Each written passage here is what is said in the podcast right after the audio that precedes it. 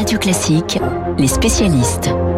7h40 sur Radio Classique, les spécialistes, grand débrief du premier tour de ces élections régionales qui, semble-t-il, ne vous ont pas tous passionnés. Sans doute êtes-vous nombreux à nous écouter ce matin, à ne pas être allés voter. Alors, ça sera intéressant que vous nous disiez les raisons pour lesquelles vous avez fait ce choix. Peut-être était-ce un non-choix. En tout cas, on en parle ce matin avec Alexandre Devecchio du Figaro. Bonjour Alexandre. Bonjour. J'ai annoncé votre patron Alexis Brézet, mais c'est très bien que ce soit vous. David Doucan, le rédacteur en chef du service politique du Parisien aujourd'hui en France, est avec nous aussi. Bonjour David. Bonjour Dimitri. Et Bruno Jambard, le vice-président d'Opinion Web. Bonjour Bruno. Bonjour. J'ai une première question pour vous, il faut qu'on en parle tout de suite. Ce grand écart euh, sur certains candidats, pas tous, hein, entre les euh, intentions de vote euh, qui avaient été récoltées par les instituts de sondage, OpinionWeb et d'autres aussi, citons Ipsos, et les résultats d'hier. On, est parfois jusqu'à 10 points d'écart sur certains candidats à la hausse ou à la baisse. Comment vous expliquez cette distorsion si importante entre les intentions de vote, le recueil des intentions de vote et les résultats d'hier soir? Oui, très clairement, il y a certains sondages euh, sur certaines régions euh, où on a euh, beaucoup surestimé le Rassemblement national, notamment, et du coup, Mm. en contrepartie, euh, sous-estimé euh, les candidats de la droite républicaine, hein, pour, pour faire court. Hmm. Pays de la Loire, hein, Christelle Morancet, elle est à 9 points au-dessus des intentions de vote. Hervé Juvin, son adversaire RN, est à 5 points de moins. Et si on prend PACA, c'est pareil. Thierry Mariani fait 7 points de moins qu'attendu. hein. Oui, tout à fait. La grande explication, on l'a dans, dans la participation et dans le taux d'abstention très élevé. Hein. C'est-à-dire qu'on avait vu euh, venir cette abstention forte, massive. Elle a été encore plus massive qu'attendue. Euh, Nous, vendredi, on s'attendait à une abstention de 62%, ce qui était déjà un tremblement de terre, et c'est 68 au final, c'est-à-dire c'est encore pire. Et le problème, il faut le dire, c'est que quand la participation est très faible, euh, le métier de sondeur est très difficile euh, parce que ça rend très fragile et ça augmente la marge d'erreur des sondages Mhm. et ça et ça ça crée probablement ce type de phénomène, notamment sur le Rassemblement national, qui a un électorat sociologiquement qui, en cas de très forte abstention, peut ne pas se déplacer. Mhm. Parfois, il compense par une surmobilisation politique, mais là, on était à des tels niveaux Oui. d'abstention que ça n'était pas possible. Est-ce qu'il n'y a pas aussi, si vous m'autorisez Dimitri, une Oui. question pour Bruno, Euh, est-ce qu'il n'y a pas aussi un problème avec l'outil de redressement? On sait que quand on fait un sondage, il y a des, systèmes mathématiques qui permettent de redresser, qui sont fondés sur l'historique euh, des résultats électoraux depuis euh, toujours, si j'ose dire, sauf que depuis, il y a eu 2017, avec un grand chamboule tout politique, est-ce que l'outil de redressement est toujours valable?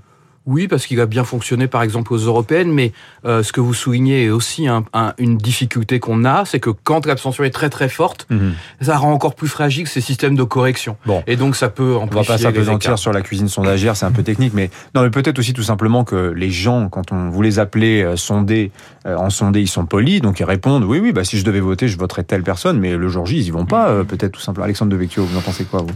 Euh, oui, si on pense que c'est une, abstention par euh, manque de civisme ou par paresse, moi je crois qu'il y a, il y a plus que ça. Il y a une véritable sécession de la plèbe. Alors quand je dis la, la plèbe, c'est pas pas forcément négatif, mais c'est euh, voilà en référence à ce qui se passait au moment euh, à, à Rome euh, quand, quand quand le peuple voulait manifester, euh, qu'il ne se sentait pas du tout représenté par les patriciens. C'est la grève que- des urnes, donc. et je pense Ouais. que là, il y a une forme effectivement de grève des urnes. Et ce qui est intéressant, ça touche tous les partis, y compris euh, euh, le parti qui était jusqu'alors le, parti, le principal parti protestataire, euh, qui était le Rassemblement national, et qui est également touché. Donc, je pense qu'il y a, y a des choses à dire sur, sur la, la démocratie plus que que simplement une manifestation d'un civil. Je crois que Mm. c'est une manifestation de, de ras-le-bol, en quelque sorte, Mm.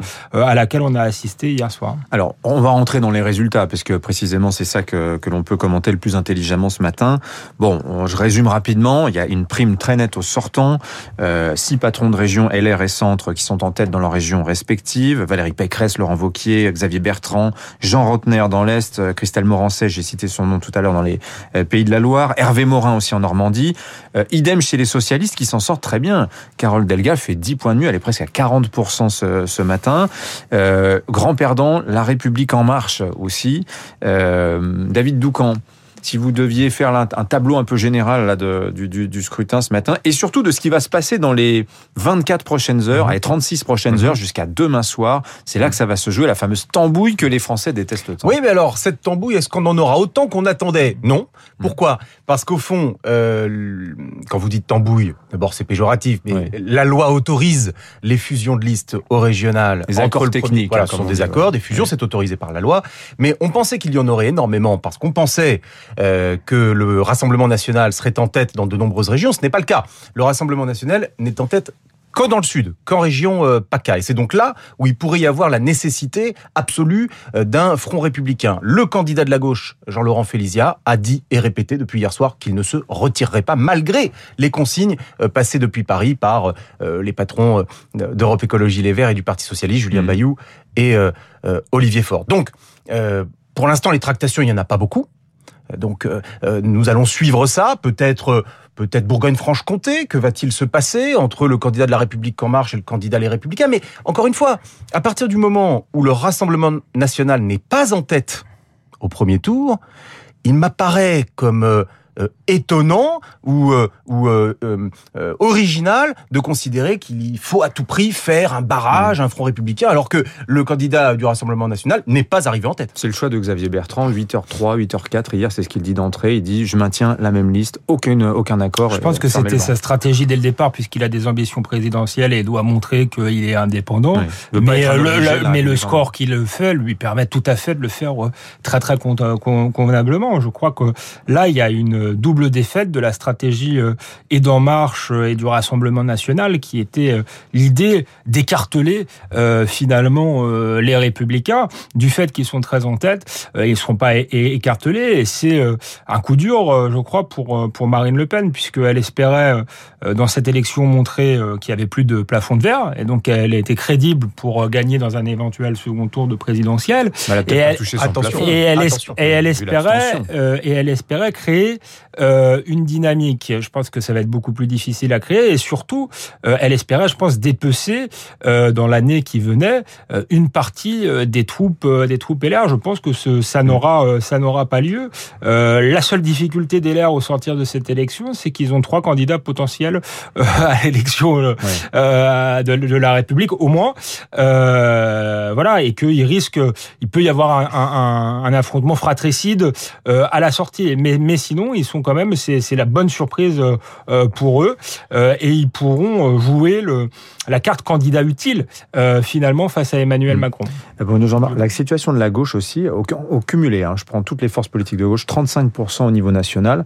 Je lis partout depuis des mois et des mois que la gauche en France, c'est 25%. Ils sont 10 points au-dessus de la, du poids qu'on leur, qu'on leur, qu'on leur, crédite. Hein. Non, je pense qu'on les attendait plutôt autour de 30. Ils sont un peu plus hauts. Mais le, problème, et on le voit très bien d'ailleurs dans les résultats région par région, c'est que ce score cumulé, à mon avis, ne veut rien dire. Parce que euh, regardez les régions où ils étaient unis. Haute-France, 18-19% euh, pour euh, la liste dans une région historiquement de gauche. Euh, en PACA, on vient de le dire, 16%. C'est-à-dire que, évidemment, avoir trois listes, ça élargit énormément le spectre. On va voir combien ces trois listes réunies dans ces régions feront dimanche prochain. Et il y aura beaucoup de déperditions parce que ce que l'on constate, c'est que beaucoup d'électeurs ne veulent pas voter dans ce, pour ce rassemblement entre qui va de la France insoumise aux écologistes. Les électeurs écologistes sont pas du tout comme le parti écologiste, plutôt des électeurs de centre-gauche, très modérés, mhm. euh, et, euh, et, ils sont plutôt gênés d'avoir euh, avec eux la France insoumise. Il n'y a pas cette fluidité entre les électorats de gauche, Non, pas, pas, tant que ça. Il y en a beaucoup entre les socialistes et les écologistes. Ça, c'est très clair, et c'est la même famille. Et d'ailleurs, d'ailleurs, on voit que la bagarre principale à gauche, elle est là. Mais avec, quand on rajoute la France insoumise, c'est plus compliqué. Et donc, elle est loin derrière. 5,3% hein. la France insoumise au niveau national. c'est quatre fois moins que le score de Mélenchon la dernière présidentielle. Mais parce qu'elle a très peu de leaders. Regardez la seule région où elle avait un leader, Clémentine Autain, elle fait plutôt un bon score en Ile-de-France. Donc voilà, donc c'est un, meilleur score qu'attendu pour la gauche, mhm. mais c'est très très loin d'avoir résolu ses problèmes. Et on voit bien qu'en fait, quand elle n'était pas sortante, elle n'est pas revenue dans la bagarre quasiment pour gagner. Bruno Jambard d'Opinionware. On va s'intéresser dans un instant avec euh, nos trois éditorialistes sur la situation très particulière de la République en marche, qui est objectivement le grand perdant de ce premier tour des régionales. Restez avec nous, nous revenons dans un instant. Aujourd'hui, on essaie tous de consommer autrement. Comme Marc qui remet à neuf son vieux vélo, ou Julie qui relook sa commode. Chez Renault Occasion, nous agissons depuis 1959. Et oui, depuis 60 ans, nous révisons et reconditionnons vos véhicules pour leur offrir une nouvelle vie. Les garanties Renault Occasion en plus. Et en ce moment, découvrez la nouvelle offre Zoé d'occasion chez votre concessionnaire Renault. Renew, les occasions Renault. Nouveau pour vous. Voir conditions sur Renault.fr. L'Orchestre Philharmonique de Monte-Carlo vous convie à un concert exceptionnel le mardi 22 juin dans le cadre splendide de la salle Garnier à Monaco avec la venue du grand pianiste Christian Zimmermann accompagné de ses musiciens. Au programme, les quatuors pour piano et cordes numéro 2 opus 26 et numéro 3 opus 60 de Brahms. Christian Zimmermann, le 22 juin salle Garnier à Monaco. Informations sur le site internet de l'Orchestre Philharmonique de Monte-Carlo.